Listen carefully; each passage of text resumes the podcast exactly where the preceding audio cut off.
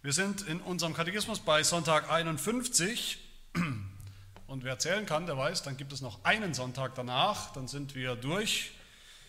Ähm, ich glaube, ich habe es schon mal gesagt, dann ist ja der Konferenzsonntag die Woche drauf. Und dann werden wir uns die Dortrechter Lehrregel mal angucken in, einigen Predigten, ähm, bevor wir dann was anderes machen, wieder zurückkehren zum Heidelberger oder was auch immer. Aber erstmal eine einige Predigten zu unserer Dortrechter Lehrregel, die ja übrigens auch Thema unserer Konferenz ist und auch Jubiläums, also Geburtstagskind sozusagen, 400 Jahre, deshalb haben wir ja auch unsere Konferenz. Und weil sie ja eines unserer Bekenntnisse ist, macht das auch Sinn, uns die anzuschauen. Da gibt es viel zu lernen. Auf jeden Fall heute Sonntag 51 aus unserem Katechismus, die fünfte Bitte aus unserem Gebet des Herrn, aus dem Unser Vater Gebet. Frage 126, was bedeutet die fünfte Bitte? Vergib uns unsere Schuld, wie auch wir vergeben unseren Schuldigern. Die Antwort, damit beten wir, rechne uns armen Sündern alle unsere Missetat und das Böse, das uns immer noch anhängt, um des Blutes Christi willen nicht zu, wie auch wir es als Zeugnis deiner Gnade in uns finden, unserem Nächsten von Herzen verzeihen zu wollen.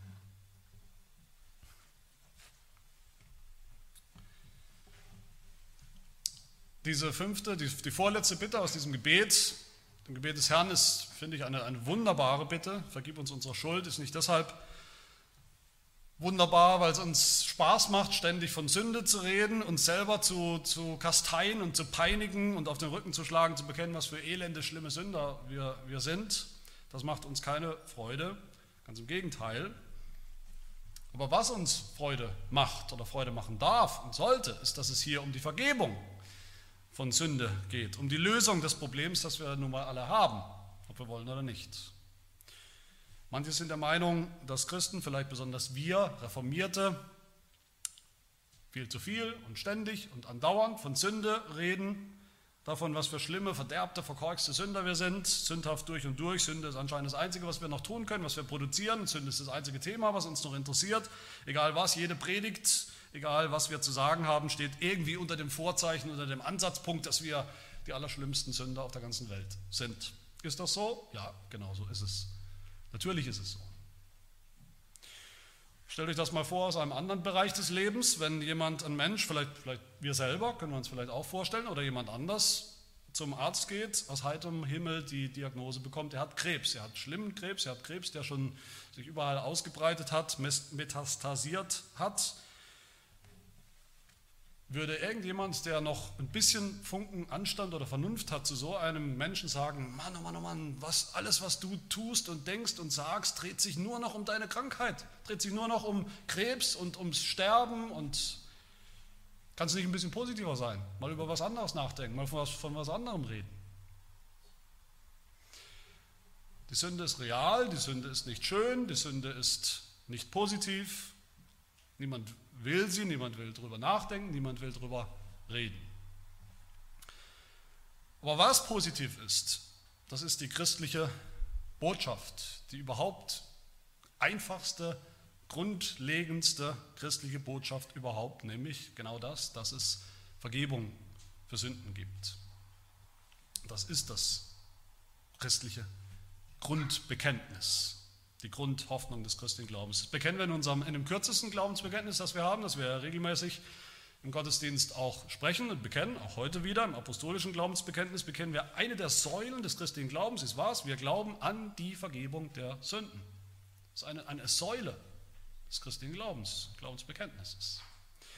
Das ist der christliche Glaube. Das ist und bleibt das Evangelium, zumindest das Herz des Evangeliums. Vergebung für Sünden. Wir sind Sünder, ja, aber Gott hat gnädigerweise versprochen, uns zu vergeben. So einfach ist das Evangelium eigentlich. Aber auch so wunderbar. Gerade noch, wer sich erinnert, in der vierten Bitte haben wir wovon gehört? Wir haben gehört von dem täglichen Brot und wir haben gehört, das ist ein absolut fundamentales ähm, körperliches Grundbedürfnis. Brot, einfacher geht es nicht.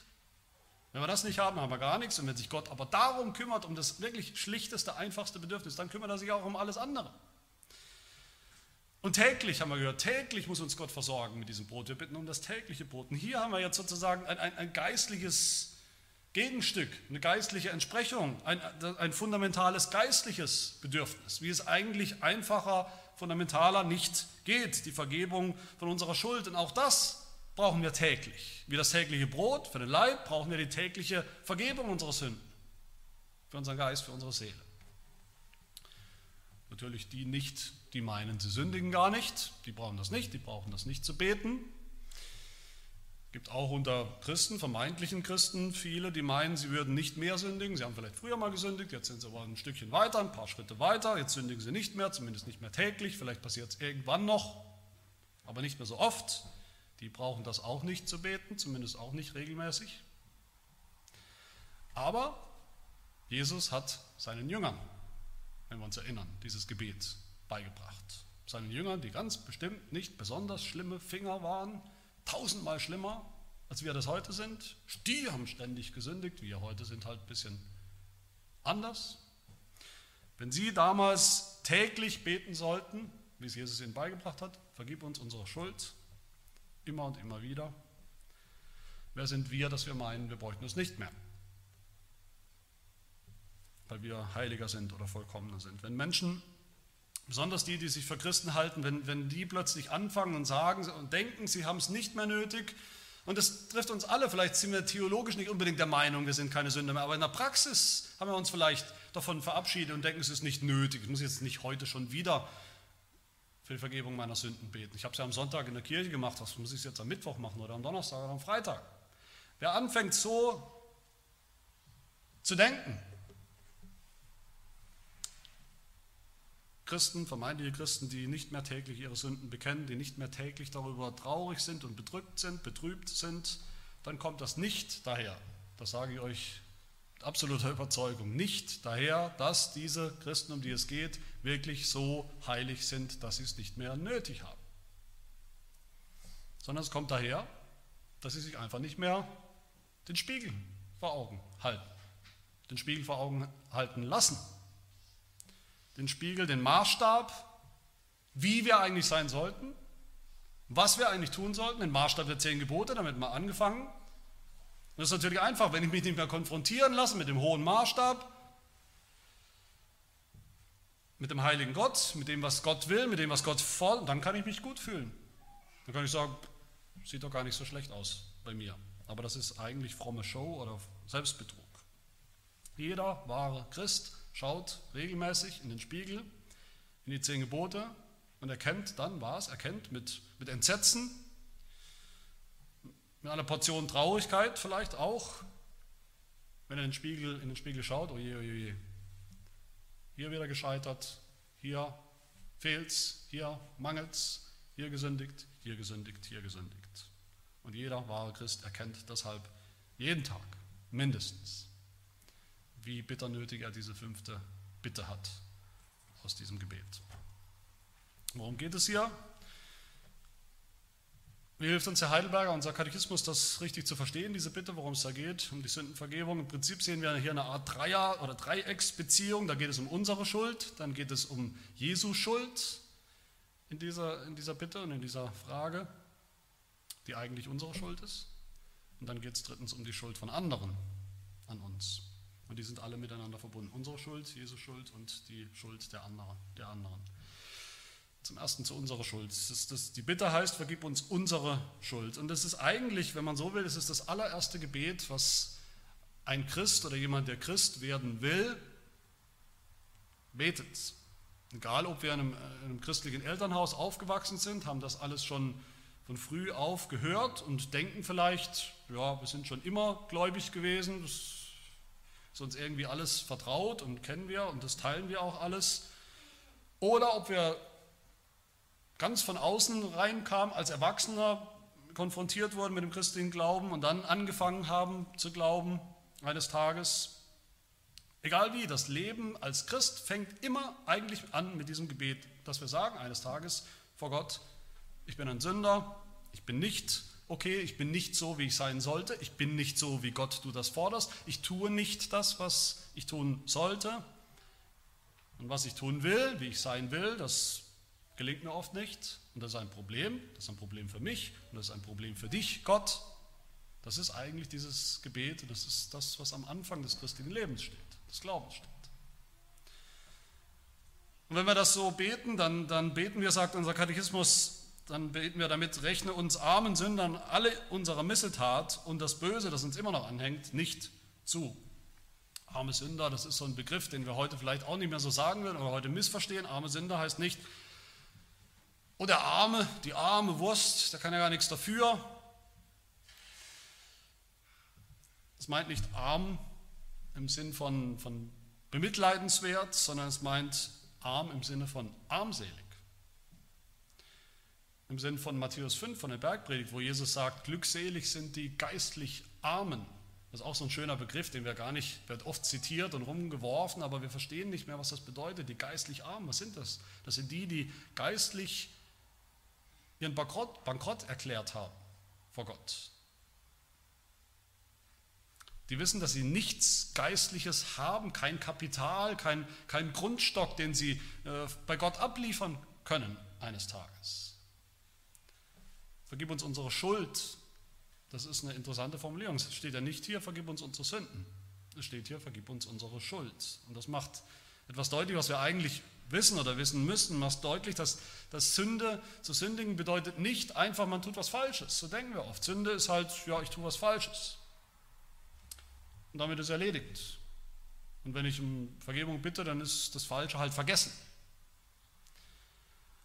Nein, wir sehen hier, und wir wissen das aus der Bibel, Sünde Wer sündigt, jede Sünde führt zu Schuld.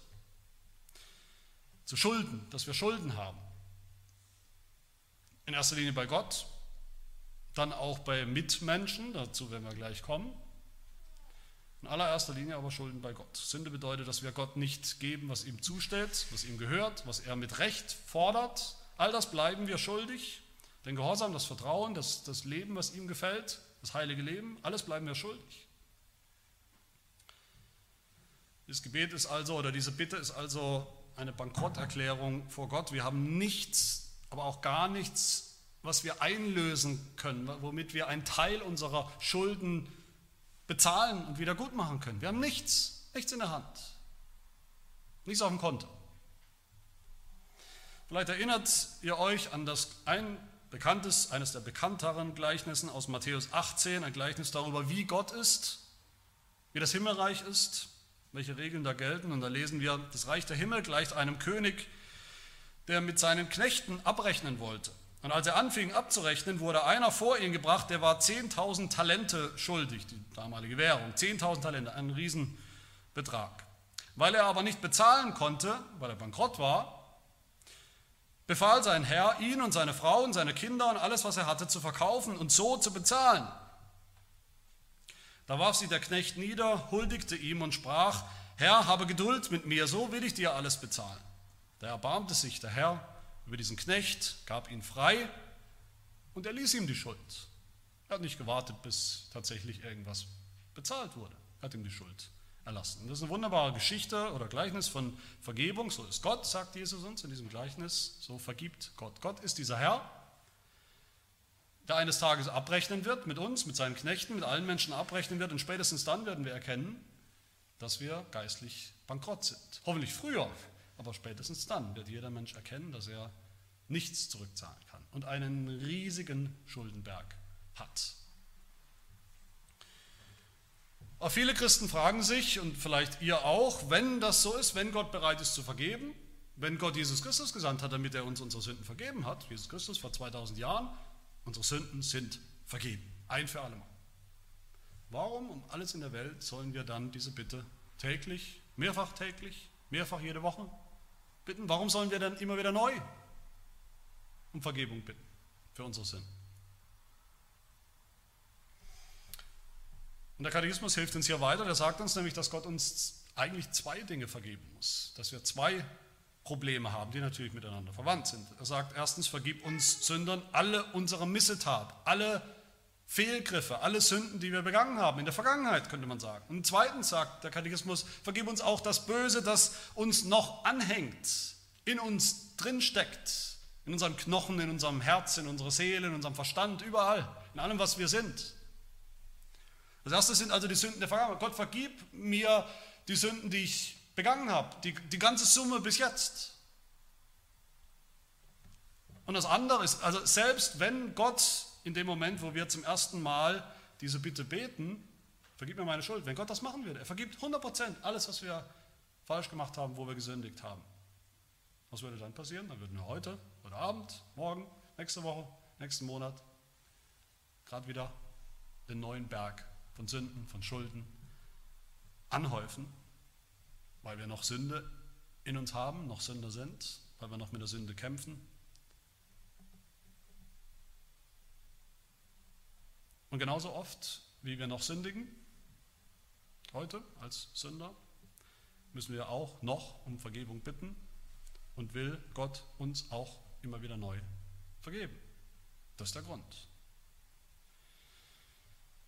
Wie denkst du über dich selbst? Denkst du vielleicht über dich selbst in geistlichen Dingen, in geistlicher Hinsicht, dass du in Bezug auf Gott ja, einigermaßen gut dastehst, vielleicht ein bisschen was an Gelingen vorzubringen hast, dass du okay bist, so wie du bist. Gott muss eben damit leben mit dem Rest, besser kann ich halt nicht.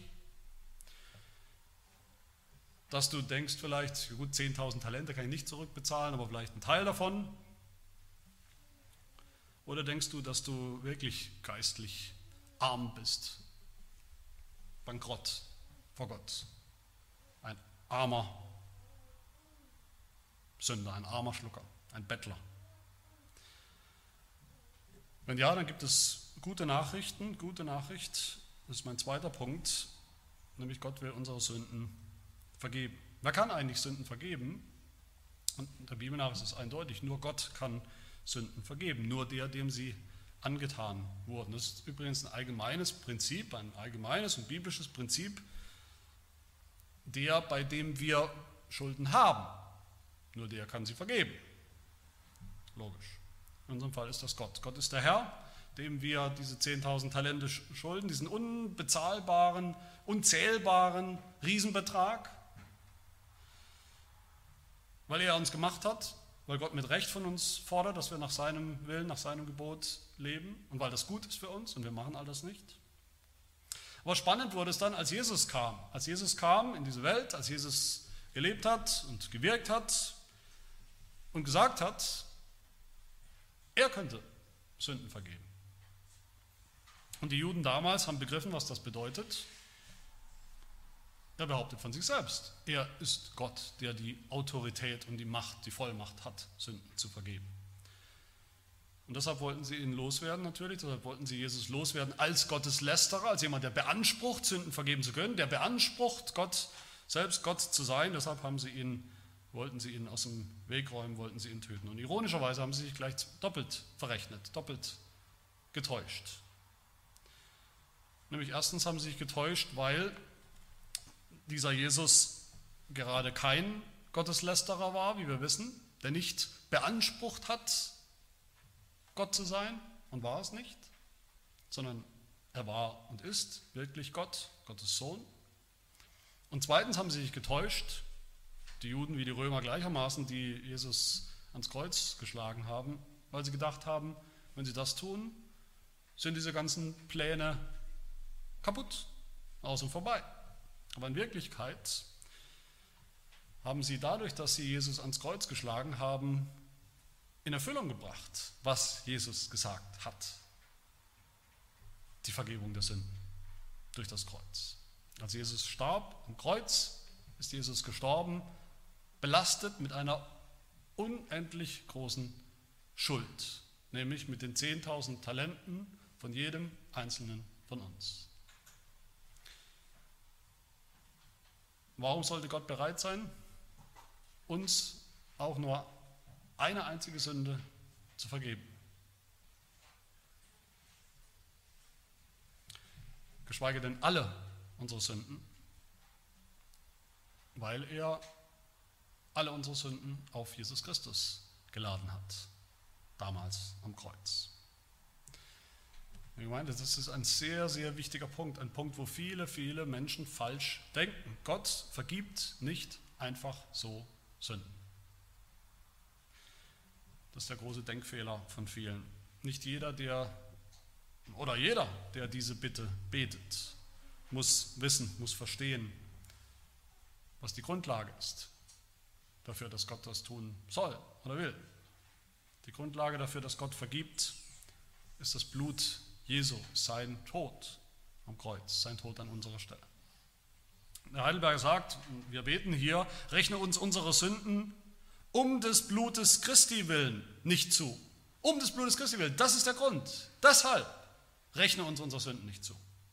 Und das ist, man könnte sagen, das ist das Herz des Evangeliums, dass Gott rechnet. Das ist das Herz des Evangeliums. Gott rechnet, er rechnet etwas zu uns und Jesus und er rechnet etwas anderes nicht zu. Das ist das Evangelium. Dass Gott uns unsere Sünden, unsere Schuld nicht zurechnet, sondern Jesus, dass er sie nimmt und auf Jesu Konto bucht als Schulden und dass er uns das nicht mehr zurechnet, sondern dass er uns das zurechnet, was Jesus getan hat. Sein Gehorsam. Dass Gott so rechnet, das ist das Evangelium. Und das dürfen wir nie vergessen, das ist die Grundlage für diese Bitte. Gott ist nicht einfach nett und deshalb sagt er, gut, waren zwar Sünden, aber ich habe es nicht gehört und nicht gesehen. Die Grundlage für die Vergebung ist, dass schon jemand bezahlt hat für unsere Schulden. Jesus am Kreuz. Und damit sind wir beim dritten Gedanken und letzten Gedanken. Ich habe gesagt, dass es eine Art Dreiecksbeziehung gibt hier. Vergib uns unsere Schuld, indem du sie auf Jesus legst, ihm zurechnest. Und dann heißt es weiter, wie auch wir vergeben unseren Schuldigern. Sünde richtet sich ja nicht nur gegen Gott, natürlich ultimativ, Sünde geht immer auch gegen Gott, gegen Gottes Wort, aber wir sündigen ja auch untereinander. Mensch zu Mensch, Bruder gegen Bruder, Schwester gegen Schwester, Mann gegen Frau, Freund gegen Freund. Wir sündigen horizontal untereinander, Mensch an einem anderen Menschen. Aber nicht nur sündigen, wir sollen und dürfen und können auch vergeben untereinander. Und das ist zunächst mal eine, eine, eine, wunderbare Sache und ein wichtiges biblisches Prinzip, dass wir das überhaupt können. Wir können und sollen Sünden vergeben, obwohl wir nicht Gott sind. Wir sind nicht Gott. Aber Gott sagt uns, dass wir das können und dürfen. Auch bei uns, auch, auch unter Menschen gilt das Prinzip, was ich vorhin gesagt habe. Eigentlich kann nur der Schuld vergeben, Sünde vergeben, der verletzt wurde bei dem die Schulden gemacht waren, gegen den gesündigt wurde, nur der kann sie auch vergeben. Wir können eigentlich nur zwischenmenschliche Schuld, Sünde vergeben als Menschen. Das, was mir ein anderer Mensch angetan hat, menschlich gesprochen, das kann ich vergeben. Aber Jesus hat seinen Jüngern gesagt, hat der Kirche den Auftrag gegeben, den Jüngern, seinen Jüngern den Auftrag gegeben, zu vergeben, Sünden zu vergeben, so dass er sie dann auch im Himmel vergibt, komplett vergibt. In Johannes 20 sagt Jesus, zu seinen Jüngern, welchen ihr die Sünde vergebt, denen sind sie vergeben. Welchen ihr sie behaltet, denen sind sie behalten. Das ist eine wunderbar, eine wichtige Erkenntnis, die wir mal machen sollten, wenn wir sie noch nicht gemacht haben, dass Jesus, Jesus Christus, der am Ende ja der Einzige ist, der der Sünde vergeben kann, dass er uns mit hineinnimmt in das, in, das, in das Drama des Evangeliums, dass wir einander auch Sünden vergeben können. Und Jesus stellt sich dazu und vergibt auch. Wie oft tun wir das? Motiviert uns das, Sünden zu vergeben? Gelegenheiten haben wir alle genug. Da, wo Menschen aufeinander treffen, aufeinander prallen, da wird über kurz oder lang auch gesündigt, aneinander gesündigt. Wie oft sind wir bereit zu vergeben? Wie oft sind wir bereit, die Entscheidung zu treffen, Sünden zu vergeben. Wie oft sind wir bereit, das dem anderen zuzusprechen, es auch zu meinen, von Herzen. Aber weil es auch schlimme Missverständnisse gibt, gerade was diesen, diesen Nachsatz angeht, wie auch wir vergeben unseren Schuldigern, will ich zwei davon mal ansprechen. Das erste Missverständnis ist, manche, manche denken, manche sagen, das bedeutet, so wie ich vergebe meinen Schuldigern, denen, die mir was Böses angetan haben, die gegen mich gesündigt haben. In dem Maße wird Gott auch mir vergeben. Vergib mir meine Schuld, so wie auch ich vergebe meinen Schuldigern. Wenn ich 80% vergebe, vergibt Gott mir eben dann auch Nur 80 Prozent. Wir alle wissen, dass unsere Vergebung, wissen wir hoffentlich, dass unsere Vergebung, selbst wenn wir es wollen, wenn wir vergeben wollen, einem, einem anderen oder vielen anderen, selbst wenn wir uns entscheiden zu vergeben, dass unsere, unsere Vergebung alles andere ist als vollkommen. Und das heißt dann doch auch, dass Gott uns dementsprechend auch nicht vollkommen vergibt, oder nicht? Wenn es diese Entsprechung da gibt. Wer so denkt, der kann sich am Ende nie sicher sein, ob Gott wirklich vergibt oder ob Gott vollkommen vergibt oder ob Gott doch am Ende, wenn es darauf ankommt, zu uns sagt, wenn wir vor ihm stehen, du hast zwar versucht zu vergeben, aber du hast nicht richtig vergeben, nicht vollkommen vergeben, also kann ich dir auch nicht richtig oder vollkommen vergeben. Wer so denkt, der hat keine Freude und Gewissheit im Glauben, im Evangelium. Wer so denkt, der vergisst, dass wir eben noch unvollkommen sind als Sünder, aber Gott nicht. Gott ist nicht unvollkommen. Gott vergibt uns nicht vollkommen alle unsere Sünden, weil wir anderen alles vollkommen vergeben. Das ist nicht die Grundlage. Gott vergibt uns vollkommen, weil Jesus Christus vollkommen bezahlt hat für alle unsere Sünden. Das ist die Grundlage. Wenn wir anfangen zu vergeben, anderen, ein erstes, ein zweites, ein drittes Mal von Herzen, wenn auch noch unvollkommen, wenn auch lückenhaft, wenn auch zäh und langsam, vergibt uns Gott trotzdem vollkommen. Dann vergibt uns Gott sogar, dass wir anderen so unvollkommen vergeben. Und das zweite Missverständnis ist, ist, natürlich verwandt mit dem, aber es ist auch wieder anders. Viele denken, diese Bitte heißt eigentlich, vergib uns unsere Schuld, weil auch wir vergeben unseren Schuldigern. Vergib mir meine Sünden, weil ich anderen vergebe. Das ist die Bedingung. Sie verstehen das als eine Bedingung. Wenn ich zum ersten Mal jemandem vergeben habe, dann vergibt Gott auch mir alles. Und wenn nicht, dann halt nicht. Aber das ist keine Bedingung, dass wir anderen vergeben, dass wir anfangen, dem, zu vergeben, der mir, der an mir schuldig geworden ist, gesündigt hat. Das ist ja kein, kein Werk, das ist ja kein nichts, was Gott belohnt, und anerkennt, indem er uns dann auch vergibt. Das ist kein Handel mit Gott. Ich habe jetzt einmal vergeben, jetzt musst du mir auch vergeben. Damit würden wir das ganze Evangelium zu einem, zu einem Werk machen, zu einem Handel mit Gott, was es natürlich nicht ist. Es stimmt direkt nach, dem, nach diesem Gebet, mit dem wir uns beschäftigen, direkt im Vers nach diesem Gebet in Matthäus 6 sagt Jesus nochmal, wenn ihr den Menschen ihre Verfehlungen vergebt, so wird euer himmlischer Vater euch auch vergeben. Wenn ihr aber den Menschen ihre Verfehlungen nicht vergebt, so wird euch euer Vater eure Verfehlungen auch nicht vergeben. Aber auch das ist nicht, das ist ein Missverständnis, wenn wir meinen, das ist eine Bedingung. Da geht es um das Herz. Wie sonst eigentlich auch in der ganzen Bergpredigt. Jesus spricht immer wieder vom Herz. Es geht darum, was für ein Herz haben wir eigentlich. Entweder wir haben ein Herz, das grundsätzlich bereit ist zu vergeben bei aller Unvollkommenheit, oder wir haben das eben nicht. Und wenn wir es nicht haben, dann erkennen wir, dann kennen wir das Evangelium überhaupt nicht. Dann haben wir auch selber keine Vergebung. So ist das gemeint. Aber wenn wir so ein Herz haben, das wenigstens anfängt, anderen auch vergeben zu können, dann ist das nicht der Grund, warum Gott uns vergibt, unsere Sünden, dann ist das die Frucht. Wer denkt, Gott würde uns vergeben, weil wir anderen vergeben, der verwechselt die, die Wurzel, die Ursache mit der Frucht. Dass wir vergebungsbereit sind von Herzen anderen gegenüber, dass wir so werden, das ist eine Frucht. Und die Wurzel ist, oder der Baum ist das Evangelium, nämlich die Botschaft, dass Gott uns alles vergeben hat in Jesus Christus. Das ist die Wurzel. Nicht umgekehrt. Und deshalb sagt auch unser Katechismus auch so hilfreich, so weise, am Schluss sagt er uns, vergib uns unsere Schuld, wie auch wir es als Zeugnis deiner Gnade in uns finden, unserem Nächsten von Herzen verzeihen zu wollen. Ein Christ, ein, ein wahrer Christ, der konfrontiert ist mit Schuld gegen uns, dem wehgetan wurde, der enttäuscht wurde, der verletzt wurde, der gegen den gesündigt wurde, vielleicht schwer gesündigt wurde, findet plötzlich in sich den Wunsch, er weiß nicht recht woher, den Wunsch, das Verlangen, die Kraft, die Gnade, vergeben zu wollen. Nicht heimzahlen, nicht behalten, sondern vergeben zu wollen.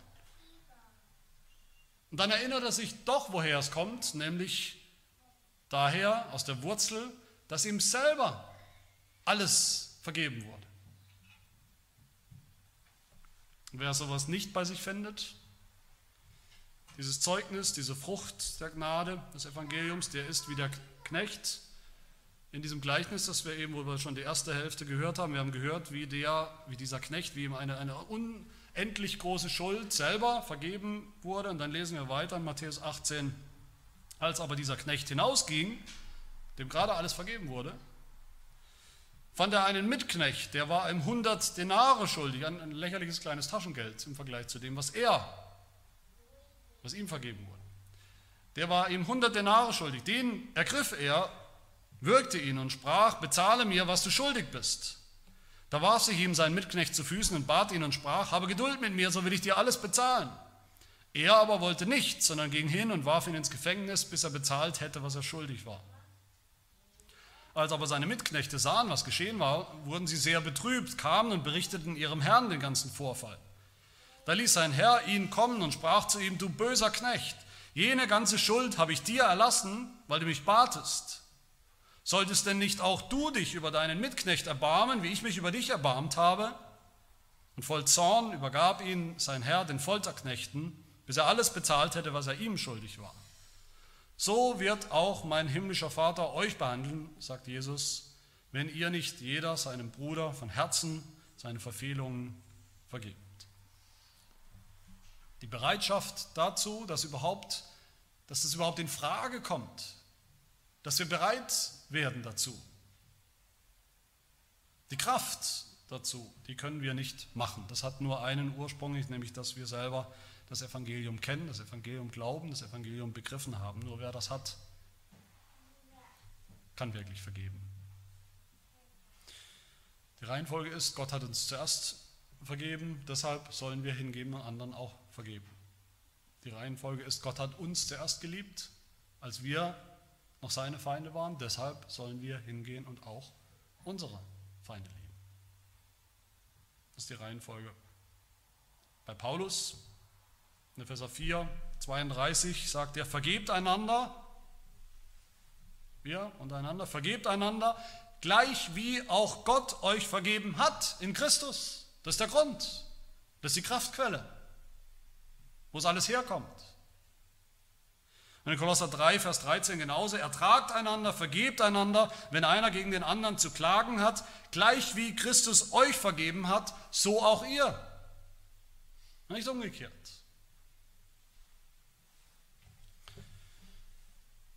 Liebe Gemeinde, dem anderen zu vergeben, der gegen mich gesündigt hat, das ist manchmal leicht, wenn die Sünde nicht so schwer wiegt. Aber manchmal ist es auch fast unendlich schwer. Zusammen mit der Feindesliebe, die Jesus uns auch aufträgt in, in der Bergpredigt, ich habe gerade davon gesprochen, gehört es sicherlich zum Allerschwierigsten im Leben des Christen.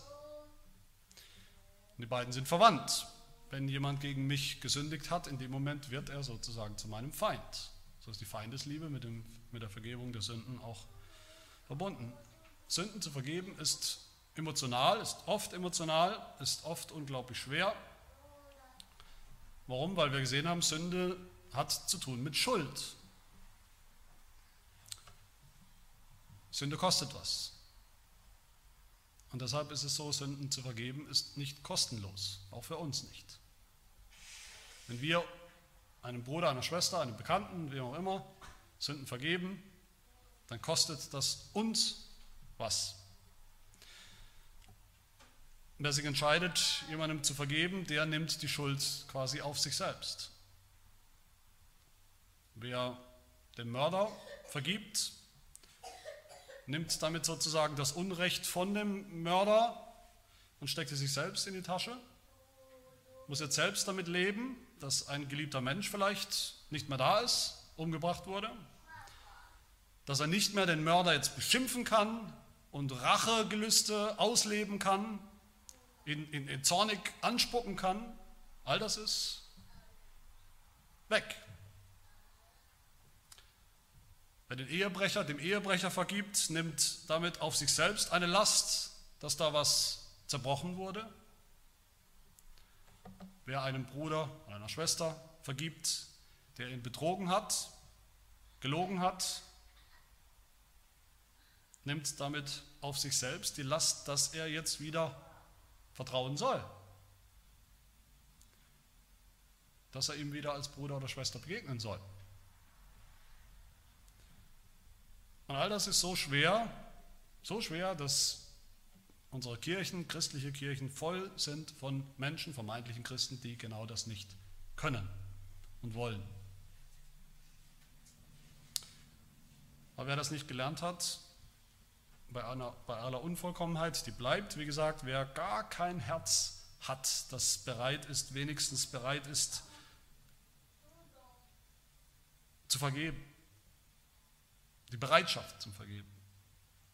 Der zeigt damit leider das Allerschlimmste, nämlich dass er die Kraftquelle für Vergebung selber nicht kennt, das Evangelium von seiner eigenen, von meiner eigenen Vergebung bei Gott. Und der muss auch damit leben, mit der Bitterkeit, mit dem Gift, das alle unsere Beziehungen vergiftet, in denen wir keine Vergebung von Sünde praktizieren und kennen und austeilen. Und was ist die Beziehung, in der wir das am, aller, meisten einüben, am allermeisten praktizieren müssen? Die Beziehung, in der wir am meisten schuldig werden aneinander, das ist ohne jeden Zweifel die Ehe. Und jedes Ehepaar oder jeder Ehepartner weiß oder sollte wissen, sollte es schleunigst lernen, dass eigentlich das ABC der Ehe ist, da sind zwei Sünder, die aneinander schuldig werden. Wahrscheinlich jeden Tag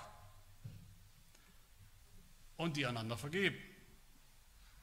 Und dann geht es wieder von vorne los. Immer und immer wieder. Und warum sollen wir das so tun? Weil Christus der Gemeinde, seiner Braut, vergeben hat und sie angenommen hat, trotz ihrer Sünden.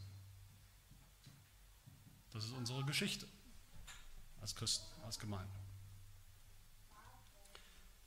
Ich hoffe, wir sehen, wie wichtig diese Bitte ist für unser tägliches Leben, dass wir uns täglich beten, allein oder gemeinsam, mehrfach vielleicht täglich, wenn es sein muss, nötig ist, aber mindestens täglich, so wie wir sie auch jetzt beten wollen. Lasst uns beten. Herr, vergib uns unsere Schuld, die so unendlich groß ist, die vergangene Schuld, die Schuld, die wir noch tun werden, weil die Sünde noch in uns steckt und wohnt. Und all das durch das Blut deines Sohnes, Jesus Christus, am Kreuz für uns vergossen.